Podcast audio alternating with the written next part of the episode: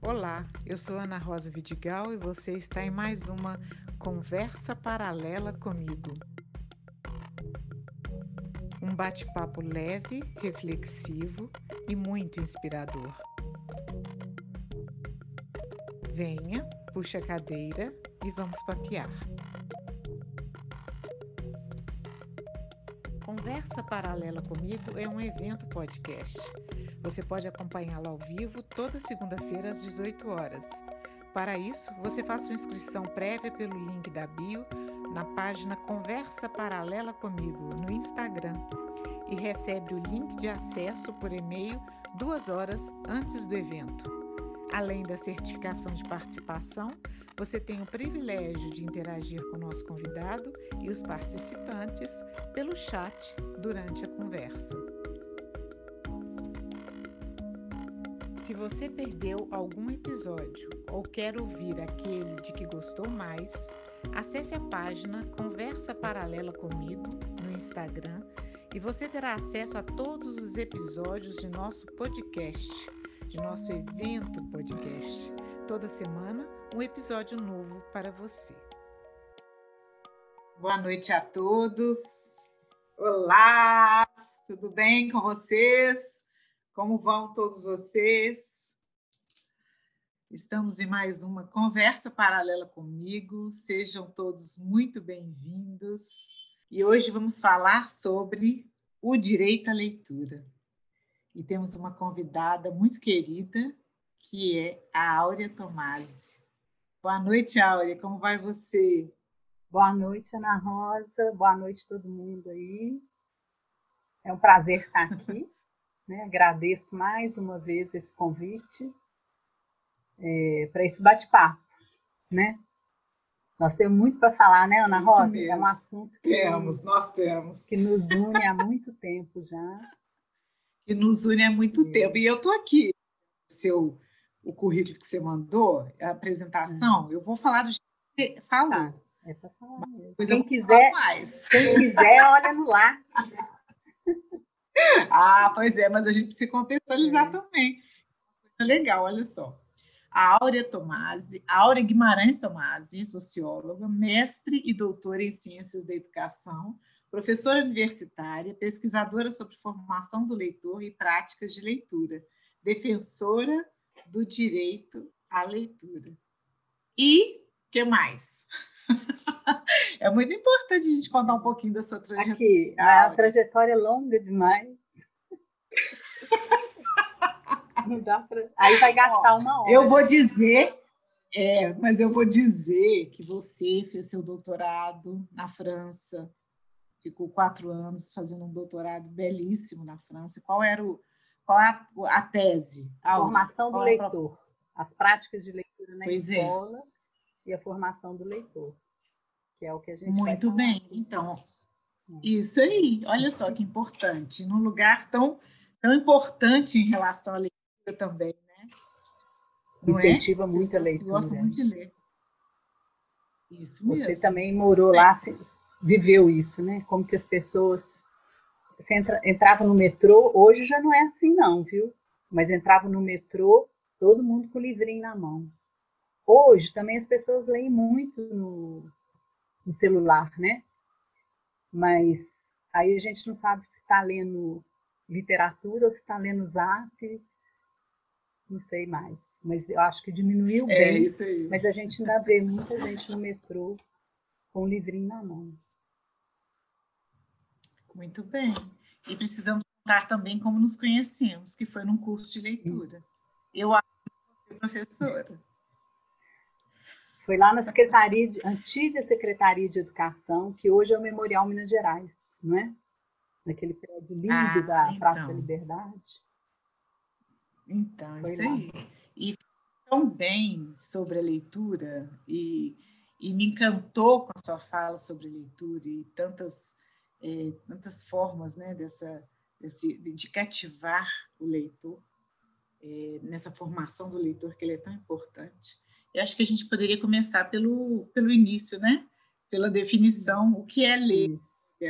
Pois é, isso aí, para quem é da área da educação, então, pedagoga, professora, né? é, as pessoas às vezes nem param para pensar o que, que é ler, né? ou então a preocupação com a alfabetização, os, os, as várias definições de alfabetização, de letramento. E, e assim, eu não sou pedagoga, eu falo que se eu tiver que alfabetizar alguém, essa pessoa está perdida, porque eu não faço nem ideia de como ensina alguém a ler. Então, a minha preocupação sempre foi com a sociologia da leitura. Né? Então, eu entro por esse lado de ler. Eu não sei ensinar ninguém a ler, alfabetizar, mas a minha preocupação é de fazer as pessoas gostarem de ler, ter acesso à leitura. Né? Então, ler, para mim, não é decodificar, claro que precisa, isso aí, ainda bem que tem um monte de gente para cuidar disso, para ensinar as crianças a aprenderem a decodificar essa. Mas é muito, é além disso, né? Não adianta decodificar simplesmente. Ler é dar sentido, né? As palavras, as frases ao texto. E é, eu gosto de lembrar o Michel de Certeau, que fala o seguinte, que cada leitor dá... Outras pessoas também falam isso, mas cada leitor é que dá o sentido ao livro. Né? Um mesmo livro escrito por um, escritor, ele pensou uma coisa na hora de escrever, e cada um que lê, lê de um jeito, pensando, relacionando com a sua vida, com a sua com os outros textos que já leu, faz a sua intertextualidade, né? Então, ler é dar sentido, dar sentido ao texto, dar sentido é, ao mundo, à sua própria vida, né? É isso. E é esse tipo de leitura que eu estou falando e que eu defendo que todo mundo deve ter direito a ela. Ai, Áurea, eu vou falar sobre isso. O ler por ler ah, e o ah, ler tá. por prazer. É que eu não entendi muito bem. então, olha só, nós tivemos uma diferença de opinião e eu acho que, sabe, sabe o que eu acho? Que tem a ver com questão de ponto de vista de formação. Hum é, a, a perspectiva da comunicação e a perspectiva da sociologia nesse, nesse aspecto, né? Olha que interessante. Na, a ideia, né? E também, talvez não exija ponto, diferença de ponto de vista, não, viu, uhum. Áurea? Talvez sejam complementares, mas a abordagem foi um pouco diferente. Né? É, nessa perspectiva da comunicação, acredito muito no ler para a intencionalidade. Aí vida no ato da, da comunicação. E você, como socióloga, já defende diferente, não é? é eu, quando eu falei, aquela frase que você falou, ler por ler, para mim é ler por ler é ler gratuitamente, porque também eu tenho um ranço com a escola, né? Eu estudei sociologia, ciências da educação, sociologia da educação e fiz muita crítica à escola. E a escola está sempre usando a leitura como pretexto, né? A leitura, fazer os meninos lerem para melhorar o vocabulário, para melhorar a escrita, a produção de texto, etc. Isso é importante? É, é papel da escola? É. Mas a maneira como a escola faz isso com a literatura, ela mata a literatura, ela faz as crianças, né, os alunos se afastarem da leitura porque a leitura passa a ser um pretexto para aquelas outras coisas tão chatas da escola, né, que são chatas mesmo. Então, é, por isso que eu falo ler por ler, ler gratuitamente pelo prazer de ler. Se eu não fizer nada com essa leitura, não, serve, não tem que servir para nada, tem que servir pelo meu prazer de ler naquele momento que eu estou lendo. E se eu não gostar do que eu estou lendo, eu deixo de lado. Né? Eu falo que eu nunca consegui ler Dom Quixote de Cervantes. E assim, aí todo nossa, Cervantes e tal. Mas eu não consegui, sabe? Não, não, não, não dei certo. Peguei já algumas é, traduções, né? algumas edições, e não sei se não gosto do estilo Cervantes, foi que foi o momento que eu peguei, mas eu não preciso, não sou obrigada a ler. Então, ah, eu tenho que ler porque é um clássico e tal. Não, tem milhares. Eu falo que se eu não fizer mais nada na vida, parar de trabalhar, de comer, de dormir, ficar só lendo, não dou conta de ler tudo que tem que eu gostaria, só do que eu gostaria, do que eu selecionaria, né? Então, eu acho que é ler isso, é ler o que eu quero. Eu estou falando dessa leitura, sabe? Da leitura literária, por prazer, né? É, e que me atenda, que, me, né? que seja bom para mim. E a escola teria que ter um espaço para isso, né? Ela tem que ensinar, sim, a, a norma culta para ler, para redigir, né? Mas não é, mas ela não pode destruir a literatura e o gosto pela leitura com essa outra função que cabe a ela. Isso. Então, eu acho que eu pensei corretamente quando eu falei com você assim. É, talvez não sejam, não sejam pontos de vista diferentes, mas complementares de uma perspectiva e da abordagem. Então, quando eu pensei na leitura, no ler por ler, e no sentido da intencionalidade, seria a, a interação proposta pela leitura, dos estudos da Não Olha só que interessante, não essa perspectiva que você está trazendo do uso da leitura, da circularidade da leitura, né, entre, entre pessoas, entre grupos e, e entre instituições também, como você está citando a escola. Uhum. Então, nós discordando, não, nós estamos com ideias é, uhum. complementares né, do ponto de vista da nossa, da nossa formação. É, você falou sobre essa, essa ideia do eu não quero, eu pode, posso não gostar desse tipo de leitura, porque apesar de ser um cânone, né, ser uma referência em leitura internacional, mundial, é, ela não me deu prazer, então eu posso buscar outras possibilidades de leitura. É, isso é uma, um direito do leitor, Sim. né, Áurea? É do, daquele autor que nós lembramos muito, outro né? dia, Daniel Penac, né? Sim. É um livro que chama Como Romance. Ele é professor, né? Daniel Penac é professor de literatura e escritor também. Ele também escreve, escreve romances. E esse livro, é, como romance, ele, ele dá algumas dicas, são dez direitos do leitor, né?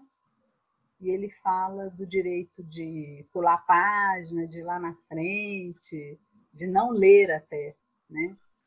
E, e, ele faz uma crítica também isso à escola, a maneira como a escola trabalha a leitura, né? Leva a leitura às vezes para o aluno, acaba afastando e os meninos ficam assim, nossa, aquele livro dessa grossura, vou dar conta de ler, fica lendo e contando quantas páginas faltam para chegar no fim, isso é uma tortura.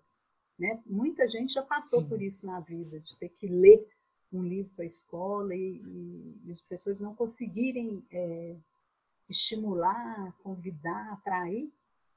E aí o Daniel Penac fala algumas coisas, dá algumas dicas, e ele fala inclusive isso, que ele lia para os alunos dele, sabe? É, grandes, né? jovens, ele lia trechos e eles ficavam assim, empolgadíssimos quando acabava a aula, era aquela briga, correr na biblioteca, cada um queria pegar o livro para acabar de ler antes dele, antes do professor, né? Ficavam todos assim bem animados, estimulados a ler.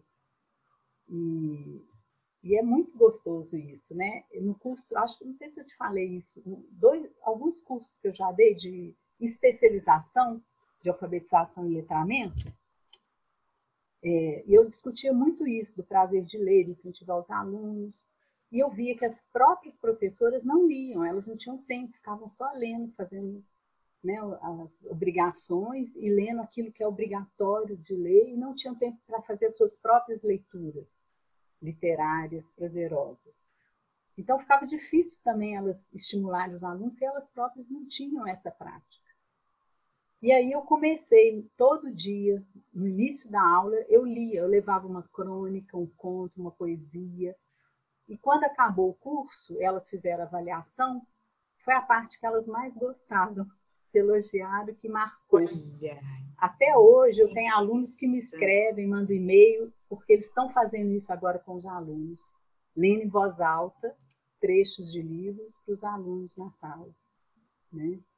Ah, que coisa boa, então, Áurea. É, é muito, muito gostoso, né? né? Então, assim, aí o Daniel Sim. Penac fala isso também, assim, você tem que arrumar estratégias para convidar, para atrair. E tem isso, às vezes um gosta de um estilo, não gosta do outro.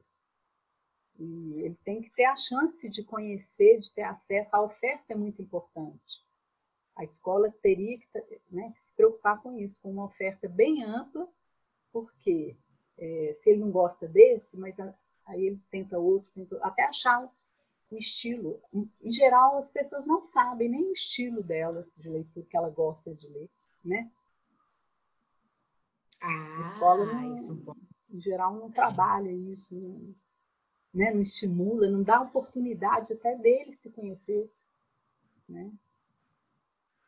Isso mesmo. Isso, e tem a ver com a música também, né? Os estilos musicais. É, então... eu acho que tem isso tem, tem a ver. Quanto mais oportunidade você dá de conhecer tipos diferentes, né? De música, de, de ritmos, de origens uhum. também dessas músicas. Para poder escolher.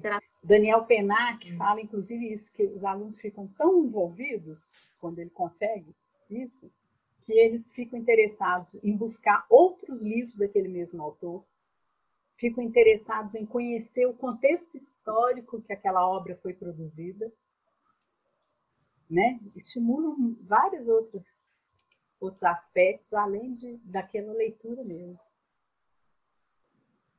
Isso. E, e, e tem um lado, é, como que a gente pode falar, afetivo nessa leitura, né? A gente, a gente sabe que, para além da literatura, da, dessa leitura compartilhada, existe um lado afetivo dessa, de, de ouvir histórias. Né? Isso é quem a gente admira como um professor. Né? É muito gostoso. Eu, eu li, você acredita que na aula do mestrado, outro dia, eu li sábado, eu dei uma aula e eu terminei com o Bartolomeu Campos de Queiroz. Que bacana. Ah, eu gosto muito. Bem gostoso. De qual que você leu? Eu qual, qual... Ler, Escrever e Fazer Conta de Cabeça. Conta de cabeça. Porque nós estávamos trabalhando, nós, nós lemos, discutimos oito artigos sobre escola e família. É uma disciplina ah, sobre família. E aí eu dei duas aulas sobre família e escola e os artigos muito interessantes da sociologia da educação e tal. Mas aí, quando acabou, eu falei assim: ah, não, não quero acabar a aula assim tão seca. Vou escolher um texto aqui de literatura e vou ler. E aí li um pedaço. Aí falaram: nossa, podia continuar a ler o livro inteiro. Né? Terminei a aula com uma leitura em voz alta desse do Bartolomeu. Ah, esse livro é lindo. Nesse livro, ele é lindo, ele é lindo. Forte. Ele sempre fala muito da infância é. da morte da mãe, né? Mas é lindo a relação sim. dele com a escola e ele falando, né, como que era professor e tudo. Isso é muito é. bonito, sim. Concordo. Tem um trecho nesse livro que fala de, um, de uma história mesmo, de um conto de fadas, né? Mas ele conta de uma maneira diferente. Eu, eu gostei, eu gosto muito desse trecho. Uhum. Acho muito inspirador é, para quem é gosta muito poético também, né? muito poético. É, muito bacana. E a leitura literária, Áurea? Tem uma diferença da leitura leitura? Tá. E assim, é por isso que eu estou falando aqui. É, e mesmo porque na escola tem várias leituras. E a gente tem que fazer. São importantes, por isso que a gente vai para a escola na universidade, igual eu estou falando, tive que trabalhar oito artigos com meus alunos de sociologia da educação, super interessantes, pesquisas muito boas, é, atuais, é fundamental. Mas é uma coisa mais pesada, né? Então, por isso que eu terminei com uma, um, um pouco de literatura. E aí, quando eu falo direito à leitura, e estou defendendo esse direito, prazer de ler, aí eu penso mais na literatura na leitura literária. Por quê? Porque aí eu vou citar o Bartolomeu Campos de Queiroz de novo, uma história, uma palestra dele, tem até na internet. Ele, uma vez, isso eu ouvi ele ao vivo, ele falando. Ele falou assim, a, liter, a escola, tudo, ele trabalhou na Secretaria de Educação um tempo, não aguentou ele fala assim, ele falava assim, para a escola tudo é muito é igual um mais é, dois mais dois é igual a quatro, né? É quase como na matemática aquela. Então tem uma resposta única e muitas vezes as pessoas fazem isso com a literatura. Quem é o personagem principal? O que, que é isso? Que é aquilo? Como tivesse uma resposta única, ao invés de perguntar o que o menino sentiu, o que, que o livro né, é, disse para ele, o que, que ele percebeu do livro, etc., da leitura. Então, Bartolomeu falou assim: a, é, a literatura é diferente. Por exemplo, a frase num livro de literatura está lá: a casa era bonita. E aí, um menino pode ler essa frase, a casa era bonita, e achar que é porque a casa era amarela. O outro, porque a casa tinha um jardim. O outro pode achar que a casa era bonita porque tinha cachorro. O outro acha que a casa era bonita porque tinha pai e mãe. Então, a literatura é isso. Cada um vai fazer essa leitura da casa é bonita de um jeito. Não existe uma resposta única. Né? E, e muitas vezes a escola quer uma resposta única para que, que a casa é bonita e todos os alunos têm que dar a mesma resposta. É, isso não existe. Né? Não deveria existir na literatura, pelo menos. Então, ali, quando eu leio, eu, eu me entendo melhor como ser humano, eu entendo né, o que é universal no ser humano. Então, eu leio uma história de alguém lá que viveu no outro século, muito longe, e, e assim a gente fala, nossa, como que é parecido com o que a gente está sentindo hoje, não é? Alguém que, uma história, um romance, alguma coisa de é, outro continente, uma cultura muito diferente da nossa, mas que tem semelhanças. A gente percebe personagens com angústias, né? com expectativas, com sentimentos parecidos com os nossos.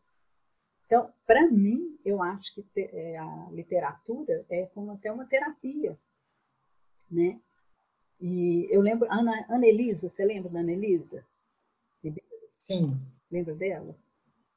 Que era professora, ela, hoje ela está no Cefet, escritora, escreve poesia, é, crônicas, várias coisas. Uma vez eu, escute, eu vi uma reportagem com ela, uma entrevista, no Digestivo Cultural, que é um site muito bom, um blog que ela escreve lá. E aí perguntaram, por que, que você escreve? Aí ela falou assim, para não suicidar. Porque escrevendo, você também, né, por escritor também tem isso de pôr para fora, de... E aí eu pensei assim, eu leio para não suicidar. Porque eu não escrevo, mas eu leio, então ao ler também, né, acho que evita o meu suicídio. porque é isso, porque eu entendo melhor o mundo, eu mesma, né? Você ia Sim. perguntar? Dá uma, uma significação. Né? Isso. Ele resgata um significado também por essa via da arte, da literatura. Exatamente. Eu acho que, eu, eu, quando eu falei sobre a música, eu, eu percebo que a arte, de uma forma geral, hum. né, seja cultura, seja dramaturgia, é, é uma forma de, de uma ressignificação uhum. de cada um de nós, da nossa humanidade, que perpassa e que tem esse lado que você falou muito bem, que é particular também, né? Subjetivo. Então nós temos totalmente isso, subjetivo. Nós temos um isso é o que nos faz únicos, é. né? E a nossa forma de ver o mundo, a nossa forma de, de é, tomar aquilo que foi feito pelo outro, né? De uma forma circular. Eu acho muito interessante essa ideia é, da arte no sentido da abertura que ela possibilita, e, e acredito que seja nesse sentido que você esteja falando sobre a, maior dialogicidade né, da escola em relação à literatura, literatura infanto-juvenil, no momento em que é, as crianças e os jovens estão uma uma possibilidade tão grande de criatividade, né, de implementação de, de visões de mundo, é, e de acordo com a pedagogia Waldorf, o bom, o belo e o verdadeiro, e cuidar mais disso nessa perspectiva da formação da, do nosso lado humano pela arte é algo muito muito relevante, muito importante. E essa leitura para os alunos, como você falou, pode parecer uma coisa muito simples. Ah, são alguns minutos de leitura, não vai fazer diferença, mas faz uma enorme diferença. E essa referência, se você ler Bartolomeu Campos de Queiroz e, e os alunos depois vão buscar ou querem saber mais, isso é sempre uma ponte, uma possibilidade. E, e, e, aí, quando você fala do subjetivo, é um subjetivo pelo subjetivo do outro, né? Porque o professor, ele muitas vezes é aquela referência é, afetiva, no sentido do o afeto, no sentido de ser afetado por bons encontros, né?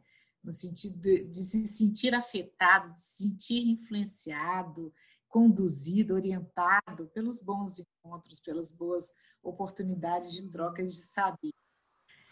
E a gente é influenciado eu, por, ah. pelo professor principalmente. Né? Eu acho que ele tem um papel, é isso, assim, não adianta ele falar assim, ler é bom, se ele realmente não está convencido disso, se para ele realmente ele não tem esse. Criança, você não engana, não tem jeito de falar para ela, né? Igual você vai falar, toma remédio, que é bom, né? Todo mundo sabe que é, faz bem, precisa, mas é horrível, em geral. Então, se o professor mesmo. É igual quando a gente vê um filme, né? E conta para um amigo: Nossa, você tem que ver aquele filme. É a sua casa, você vai adorar, né? Ou então, ah, você tem que ler esse livro. Nossa, você vai. Esse jeito que você fala, de, né? Realmente é, sentindo de verdade, querendo compartilhar, querendo que o outro tenha o mesmo prazer que você teve, é diferente né? do que falar tem que ler, vamos ler porque tem que ler, porque ler é bom. Isso me convence. Né? E claro que o papel do professor é, é fundamental, mesmo porque, pensando nessa questão do direito à leitura, grande parte das crianças no Brasil só vão ter acesso à leitura, a esse convite à leitura, pelo professor, pela escola. Porque às vezes no meio dele não tem né, pais letrados, pais nem alfabetizados, pessoas não leem, não têm acesso ao, né, à leitura de forma alguma, de, seja no meio físico do, do livro, meio né, físico ou virtual, menos ainda, enfim.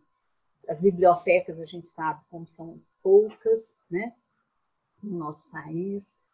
É, tem uma outra coisa também, que as bibliotecas, mesmo quando elas existem, elas são espaços, em geral, inibidores até eu, que sou mais do que acostumada, já estudei, estudei, estudei, entro numa biblioteca, eu sempre fico assim, nossa senhora, vai incomodar, parece que a gente está incomodando.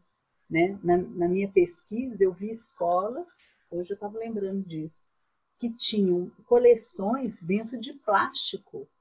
E eu vi alunos meus no mestrado falando isso, que na casa deles também tinha livros que ficavam no plástico, não podia pegar para não estragar. E eu vi bibliotecas públicas fazendo isso, né? mantendo livros dentro de plástico, porque não podia emprestar para os meninos, que eles não sabiam usar, eles iam estragar. Né? Então, é, a escola é o, é o espaço, eu acho que fundamental para a maior parte das crianças brasileiras. Agora, fora isso, a gente tem influências de amigos, né? De outras pessoas. Eu falo, é, a Maria de Lourdes Gouveia, aquela filósofa que eu sigo há anos, que comenta o filme é, Filosofia e Cinema. Então, toda, todas as sessões dela, eu sigo ela de 2006 até agora, a pandemia. Com a pandemia, ela já fez dois é, online. Mas sempre eu saio das palestras dela, dos comentários dela, ou doida para ver um, um outro filme, ou para ler né, algum livro, para ler uma poesia, para ler um, uma letra de música, porque ela conhece também as letras tudo de Caetano, de tudo. E eu, por conta dela, por exemplo, eu descobri Pedro Nava e comecei a ler.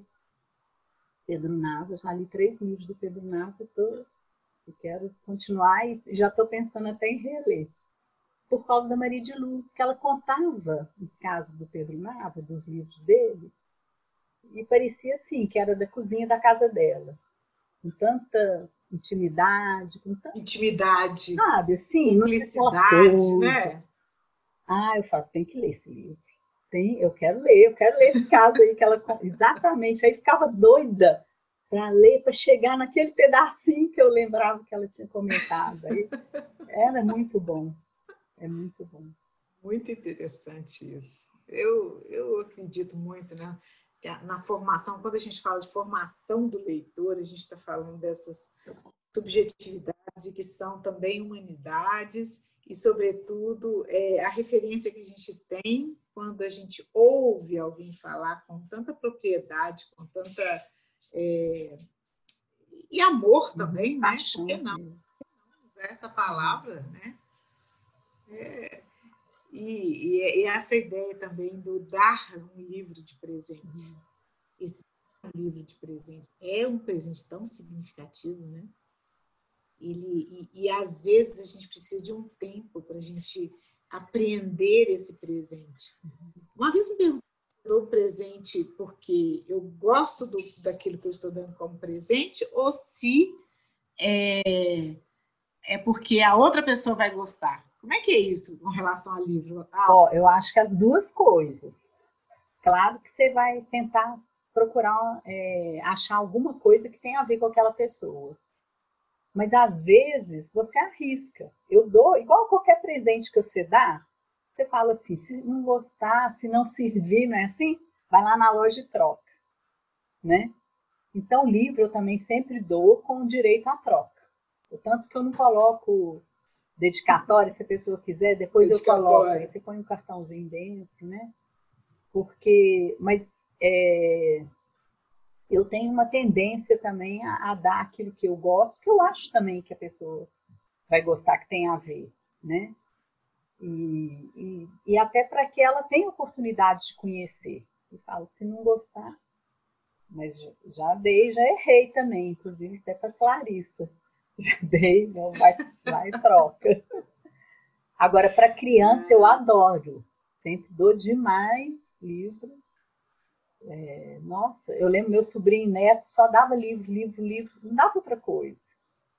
Aí ele, eu chegava já com presente, ele já sei, um livrinho. né? Para minha neta também, para Thaís. Nossa. E você vai formando ali, né? Uma hora para a pessoa achar o que ela gosta. É uma ponte, né? E é também uma possibilidade de conhecer outros universos, uhum. não é isso?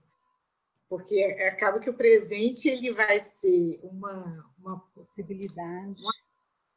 Uma, é uma possibilidade, um afeto, uhum. né, que vem alguém e que vai encontrar em algum momento esse lugar no outro, porque com, com esse carinho, com essa é, referência, com, é, pensando na, na, no perfil do outro também, né, é sempre muito bem-vindo. E é importante falar que Clarissa tem um nome de uma personagem de livro. Escolhida, né? é, por isso. Antônio que escolheu. Do Érico Veríssimo. Antônio adorava a coleção toda, leu tudo, adorava a história, as histórias da Clarissa. Agora tem gente que ainda confunde, acho que é Clarice, aí pode ser Clarice Lispector também, né? ah, é, tá vendo? Acaba tendo. Ah, isso mesmo. Olha só, nós temos aqui algumas observações no chat. Gostaria de ressaltar a todos que estão participando conosco que, se houver a vontade de ser certificado deste nosso bate-papo, peço gentileza preencherem um formulário que está no chat, vai ficar sempre disponível para vocês, aí está, nossa equipe está deixando disponível esse formulário, caso a pessoa, vocês participantes, desejem é, se certificar é, desse, desse nosso bate-papo, desse nosso encontro. E dizer também que recebemos uma saudação de Tabuna, do sul da Bahia, pelo Alberto. Bem-vindo, bem-vindo, sul da Bahia aqui conosco. Isso é bom, né? A oportunidade. Adoro. Assim, uma forma, né? É, o digital ele permite é isso é muito interessante, isso é muito importante, né? Quanto mais a gente puder circular saberes nesse sentido, mais a gente amplia a possibilidade da conversa, das trocas, do dar e do receber, uhum. né? É, nós temos aqui uma, uma, observação da Jennifer sobre os franceses, que são grandes leitores. Nós falamos no início sobre sua formação, uhum. né, Áurea? Um doutorado durante quatro anos na França e exatamente sobre essa ideia da formação do leitor e da, e da escola. e alguns comentários. Ah, a Renata dizendo que está ansiosa para ouvir você, a eterna ah. mestra. Querida, é, alguns... aluna, querida.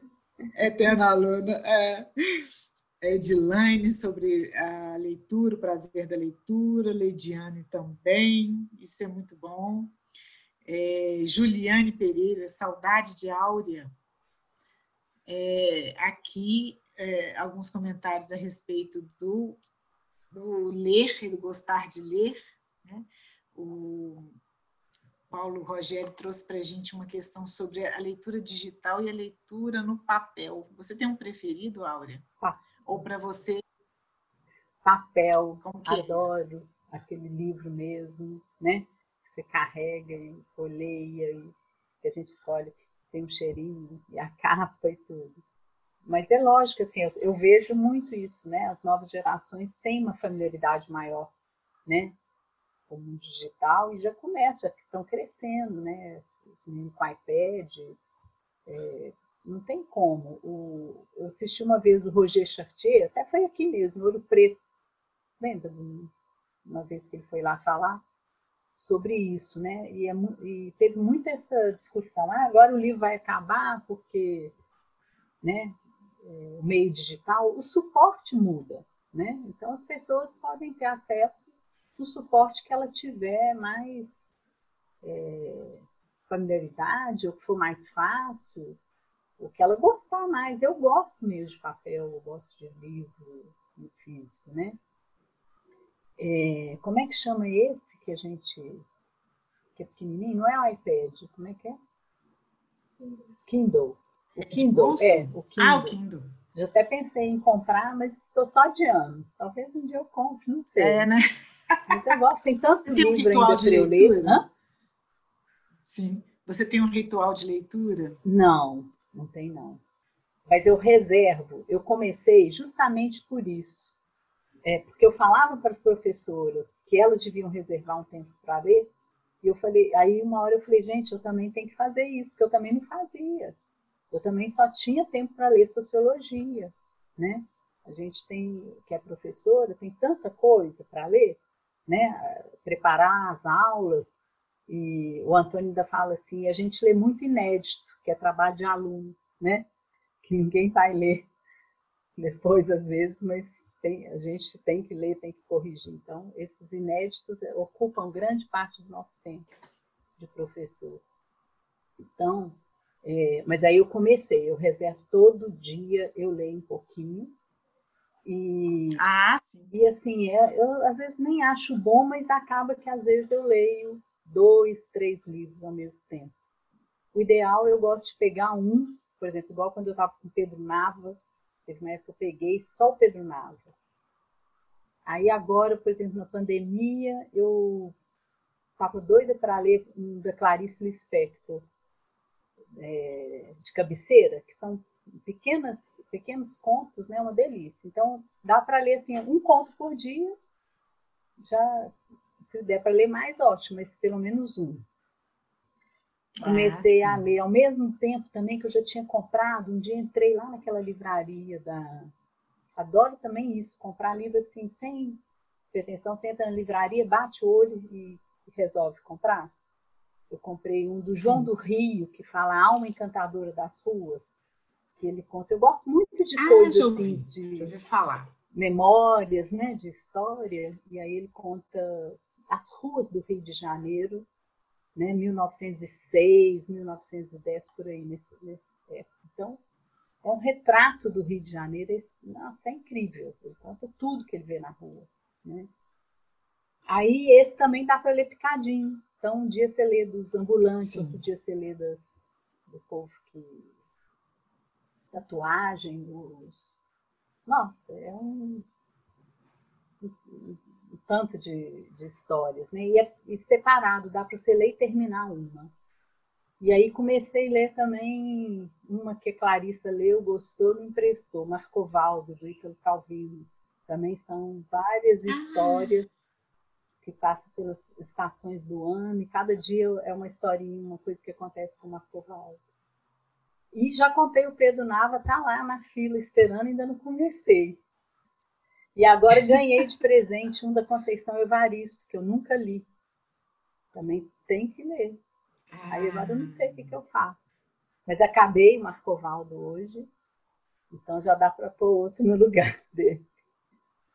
Então, assim, é meio bagunçado, mas vai indo. Mas, assim, eu me, me permito, me dou o direito de todo dia ler um pouquinho. Olha, nós temos aqui no chat, Áurea, várias contribuições. É, são tantas. Eu queria falar só mais uma coisa ah, que eu comentei sim. com você, que eu vou até, deixa eu ver, eu acho que eu copiei a frase. Ah, peraí. Ah, acho que eu não copiei a frase. Mas eu acho que eu sei de cor. É porque é do Diz, Gianni Rodari, que é um italiano, que escreveu Sim. um livro chamado Gramática da Fantasia. Tem atividades, inclusive, para estimular a leitura, escrita e tal. E aí ele fala uma coisa nesse, uma frase dele, que eu já usei em alguns textos meus também, ele fala mais ou menos isso. Todos os direitos à palavra, a todos, parece ser um lema sonoramente democrático. Não porque todos sejam artistas, mas porque ninguém é escravo. É isso. Bom, voltando aqui à ideia da, da formação do leitor em idade recente, né, em, os, os, pequenos, é interessante a ideia do, do livro ser é, também palpável mesmo, né? Ele, ele ser como um objeto mesmo de lá e para cá, se familiarizar com o próprio objeto livro, para além das histórias, né? E a ideia da alfabetização, e aí voltando aquelas nossos alguns pontos que nós tratamos aqui, a ideia da alfabetização, ler para as crianças, como que isso auxilia a própria escrita delas, né? Então a gente fala leitura e escrita estão muito vinculadas, mas para além dessa, desse vínculo, existe a, o silenciamento interno. Então, a criança que lê, ela vai aprendendo a se silenciar para que depois possa também, né, nessa contação de histórias, possa também escrever, ou seja, marcar a sua própria voz. Ouvindo a voz dos outros, aprendendo a ouvir a voz do outro, é também um caminho para se construir o, o próprio lugar da sua, da sua voz é, na escrita. Eu acho isso muito interessante também. É, é toda um, um, uma construção, né?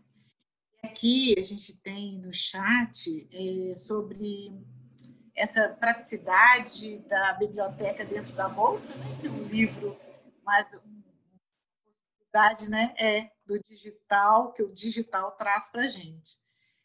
É, a Edilane conta um episódio aqui de uma reportagem na TV Cultura, nesses esses últimos dias, que falava de um dono de uma livraria no Iraque que estava fechando as portas, então ele colocou os livros que não foram vendidos na calçada, pois precisaria entregar o ponto. Nisso perguntaram a ele se não teria medo de alguém roubar os livros. Logo, ele respondeu que leitor não rouba e ladrão não lê. E dessa ideia da livraria veio aqui a perspectiva da, da, de uma livraria de, lá na Silva Lobo. Olha Eu conheço. A Casa da Árvore. De livros, é um morador de rua. Foi incendiada até. Como que é isso? Era um morador de rua, começou a juntar livros e montou mesmo uma biblioteca, mas ele doa os livros, ele ganha e doa, sempre foi assim.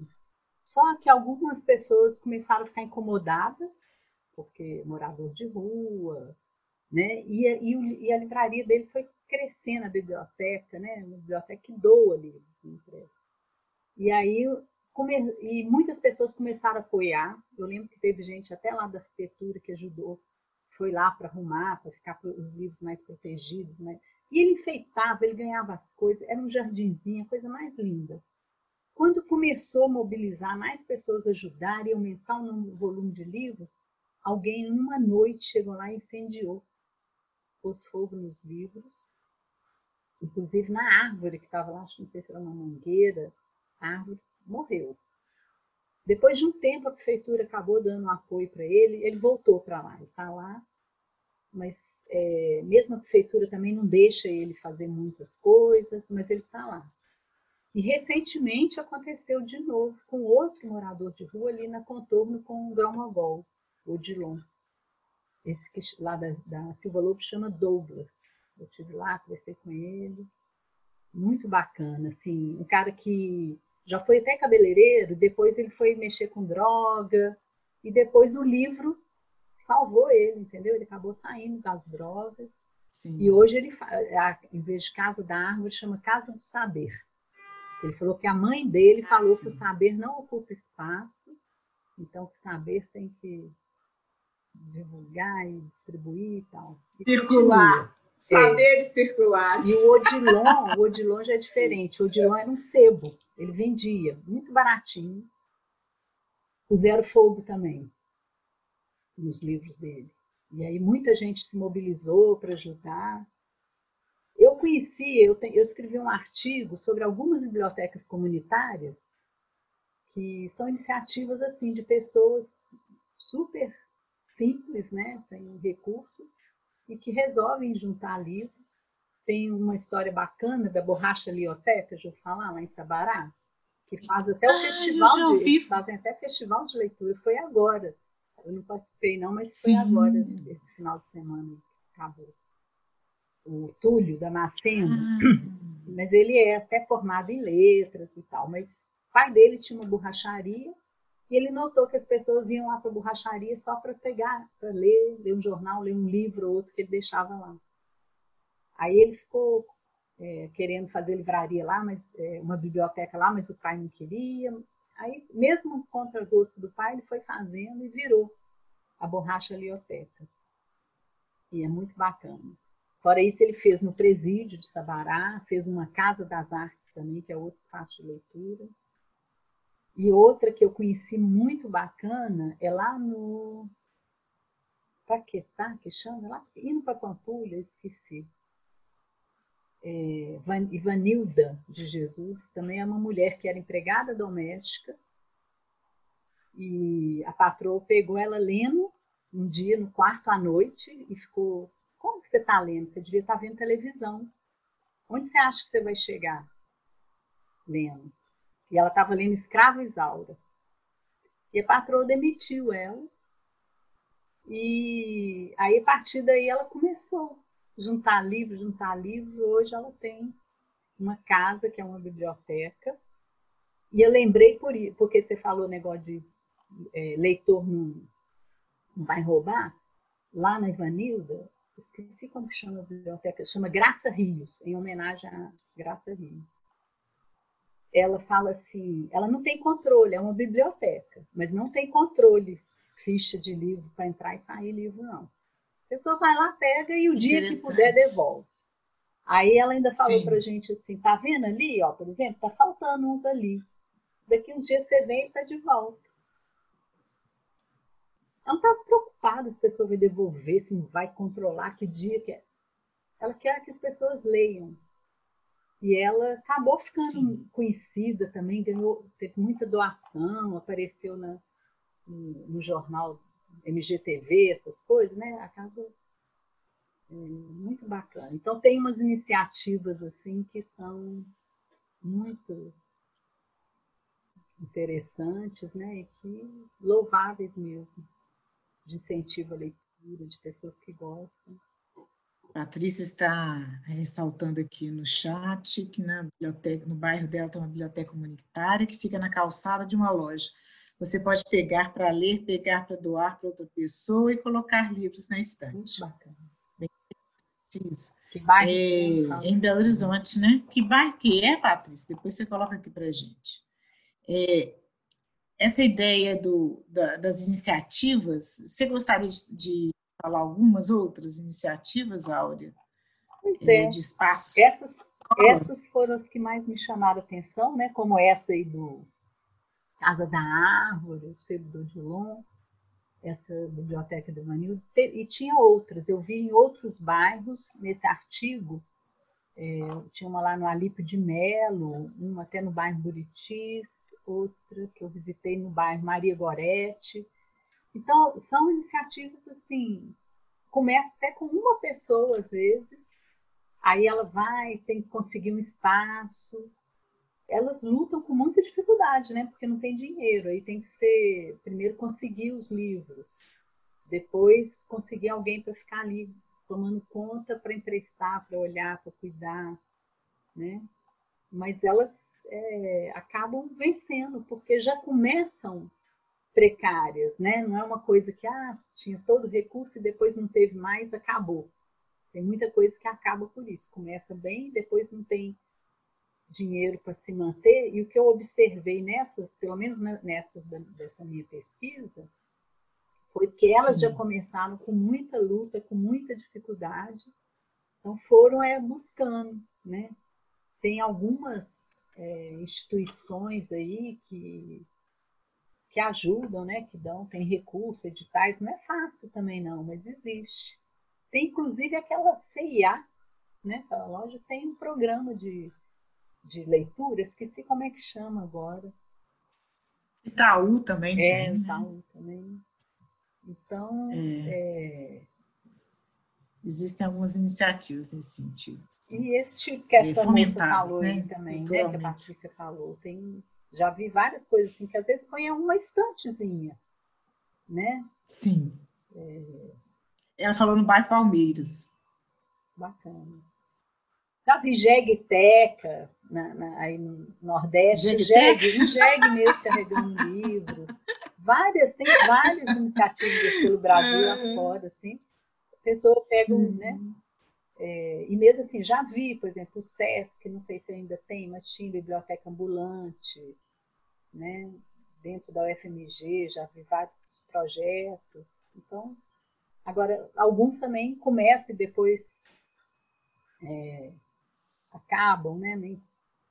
Mas tem muita iniciativa, tem muita eu acho bacana isso, enquanto a gente não tem. E pode, acho que independente de ter biblioteca, mas eu acho que a gente teria que ter mais bibliotecas públicas mesmo, né? Que mais pessoas possam ter acesso.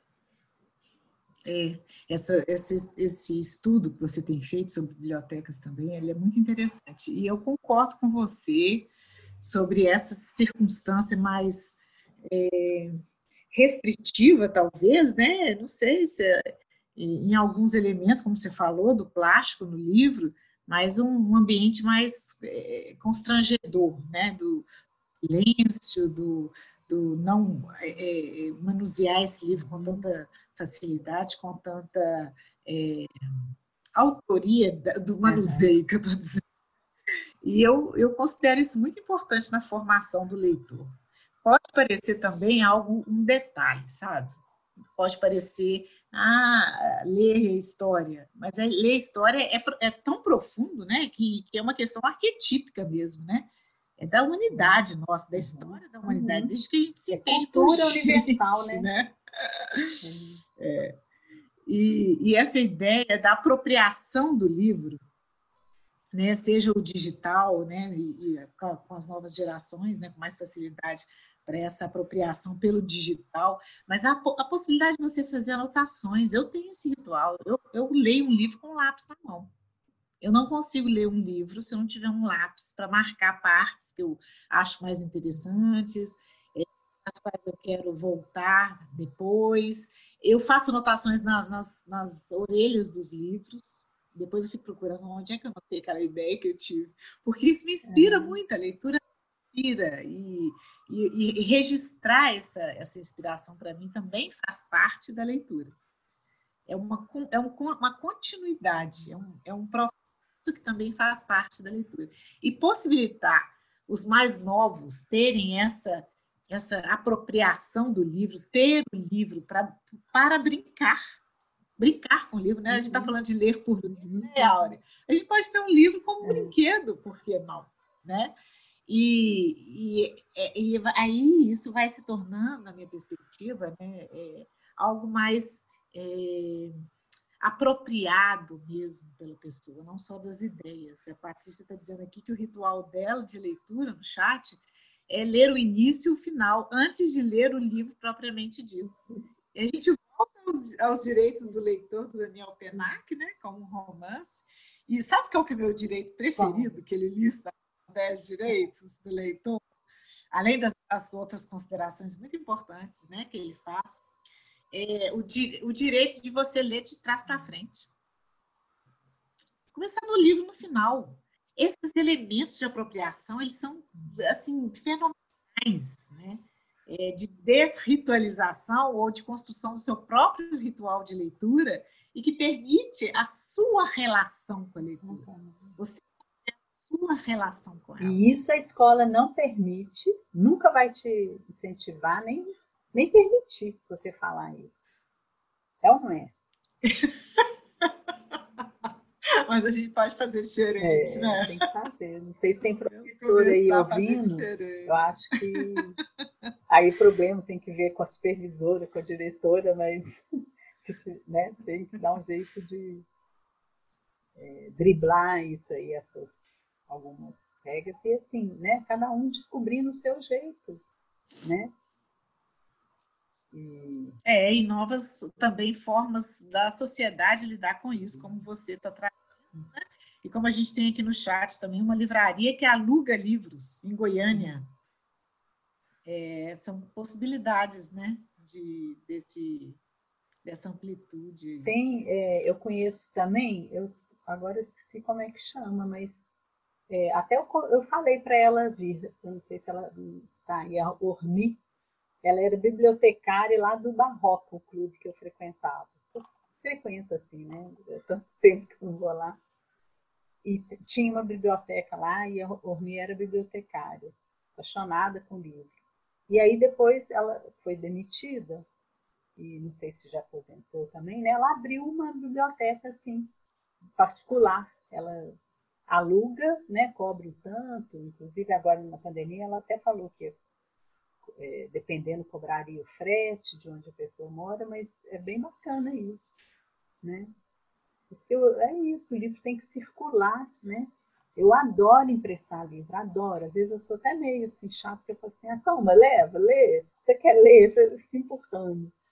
E aí, às vezes, ainda perco também, porque eu esqueço de anotar para quem que eu emprestei. Depois falo, nossa, não sei mais para quem. Mas eu fico feliz se a pessoa lê e adora, sabe? Eu detesto livro parado.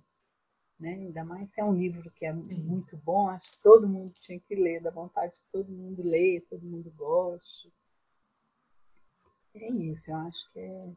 é. E aí as pessoas tendo esse acesso, né, uma oferta maior, saber, ela vai acabar descobrindo alguma coisa que goste. Vai chegar nesse, né, nesse nessa identificação com algum tipo de livro, algum tipo de leitura, e vai ter esse prazer. Então, e se não quiser, não queira, não leia nunca, né? Não, não pode ser uma obrigação. Mas tem que ter essa oportunidade, é a oportunidade que tem que ser dada para todo mundo. Né? Para ter essa Isso. possibilidade de experimentar esse, né? É igual a gente fala, né? Quando vai comer um negócio, come. Ah, não, não quero. Não, prova, ao menos prova comida, né? Alguma coisa, alguma coisa que às vezes a pessoa não quer provar. Prova. Depois, se não gostar, vai que você prova e acha uma delícia, né? É, é essa oportunidade. Depois tem outra coisa, né? Em diferentes fases da vida, a gente pode gostar diferentemente também, né? Nossa, não tem essa coisa quando a gente é mais novo, a gente tem não tem umas pupilas gustativas que rejeitam alguns alimentos em relação tem, a outros. Muda o paladar. Logicamente isso acontece, muda, muda, muda. o paladar, né? E outra coisa. E com a leitura pode ser a mesma coisa. E as condições também objetivas, concretas da vida, né?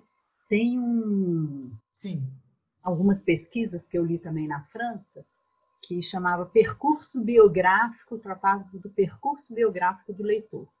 Então, na França também, eles têm muito costume de fazer as pesquisas de práticas de, culturais, inclusive as práticas de cultura, e ver quantos livros as pessoas leram num determinado período de tempo. E aí, outros autores discutem, é, questionam isso e fala, é muito relativo alguém que leu cinco livros ou dez livros, e eles eram classificados como fracos, médios e fortes leitores. Então, alguns estudos começaram a questionar isso e falar: olha, uma coisa é você ler, a qualidade que você lê esses cinco livros, você pode ler, reler. Você lê e realmente incorporou, você aproveitou, aquele livro foi bom. E lê, concurso de leitura, vamos ver quem lê mais, né? Que às vezes a escola faz também. Estou é. sempre dando uma cutucada na escola, você já viu, né? Então, faz parte, é importante. E isso. aí outra coisa que esses estudos questionam: se você fala que alguém leu cinco livros, se foi uma pessoa que lia zero e passou a ler cinco, então foi um, um avanço. Mas pode ser Isso. também alguém que lia dez e passou a ler cinco. Então, ah. o percurso é diferente, tem momentos, né, da vida que a gente vai ler mais, vai ler menos, depende, né, igual fala a gente que a professora tem que ler tanta coisa, às vezes sobra pouco tempo para ler as nossas próprias, né, leituras. Mas tem momentos, você está nas férias, você pode ler mais, você vai. Né, tem um outro livro que fala, esqueci o nome, também uma pesquisa da França, que ele pegou justamente presidiários e aposentados. E viu a intensidade de leitura, né? O presidiário, hoje, inclusive, tem essa coisa de remissão de pena, né? Cada livro ele vai faz um, uma, diminui o tempo da pena e tudo, mas antes disso mesmo, lá na França não tinha isso, e as pessoas liam porque era a maneira que elas tinham ali de, inclusive, de ter um pouco de liberdade de sair ali, né, da, da cela, pelo livro, né, igual Marcelo Xavier fala, asa de papel, né, o livro é uma papel. asa de papel, que o livro dele para criança eu lembro. mostra que o livro é uma asa de papel. E, e mesmo pela né? não tinha muito, não tem o que fazer dentro de uma cela de um presídio, e os aposentados também. Né? Sim.